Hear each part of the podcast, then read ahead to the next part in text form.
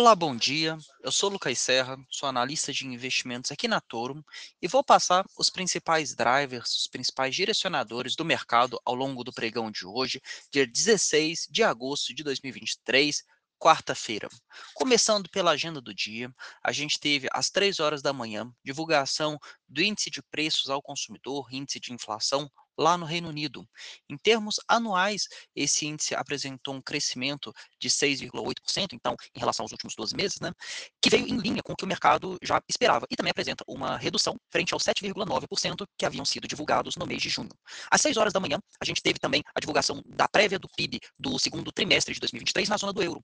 Essa prévia veio em 0,6%, também em linha com as expectativas do mercado. A surpresa positiva fica por conta da produção industrial, que apresentou um crescimento de 0,5% lá na zona do euro, enquanto o mercado esperava uma redução de 0,1%.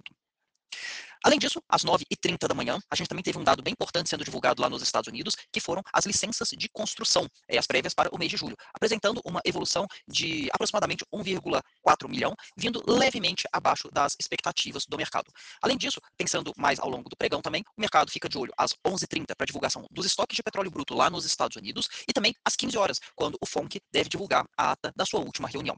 Em termos de commodities, nesse momento, o petróleo Brent avança 0,27%, sendo cotado a 85 dólares e 12 cents. O minério de ferro do Porto de Italião eh, fechou o pregão cotado a 738,5 yuans, uma alta de 0,82%. Em termos de dólar, o minério de ferro voltou para o patamar de 104 dólares.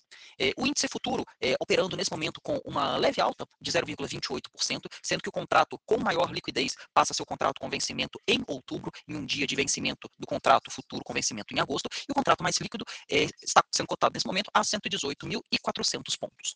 O dólar futuro, por sua vez, apresenta uma queda de 0,33%, cotado a 4.985 pontos. Sobre as curvas de juros, a gente consegue observar que é, as curvas com as pontas mais curtas, com vencimento em janeiro de 2026, estão arrefecendo, estão caindo 6,5 basis points, enquanto nos vértices mais longos, a gente também é, observa um arrefecimento, um fechamento dessas curvas, sendo que com vencimento para janeiro de 2031, esse fechamento é de 5 basis points, o mesmo valor, a mesma oscilação para o vencimento em janeiro de 2033. Passando para os índices futuros norte-americanos, S&P 500 operando num leve movimento eh, de baixa nesse momento, com uma queda de 0,09%, bem próximo da estabilidade, e juros nos Estados Unidos também arrefecendo. Juros para dois anos caindo 2,6 basis points a 4,933%, e juros para 10 anos arrefecendo eh, 0,6 basis points, é cotado a 4,211%. É, DXY, que compara o dólar contra uma cesta de moedas fortes, operando bem próximo da estabilidade é, até então no, no, pregão, e também né, dando sequência ali a, uma, a, um movimento mais altista que a gente é, observa desde o mês de julho, da metade do mês de julho.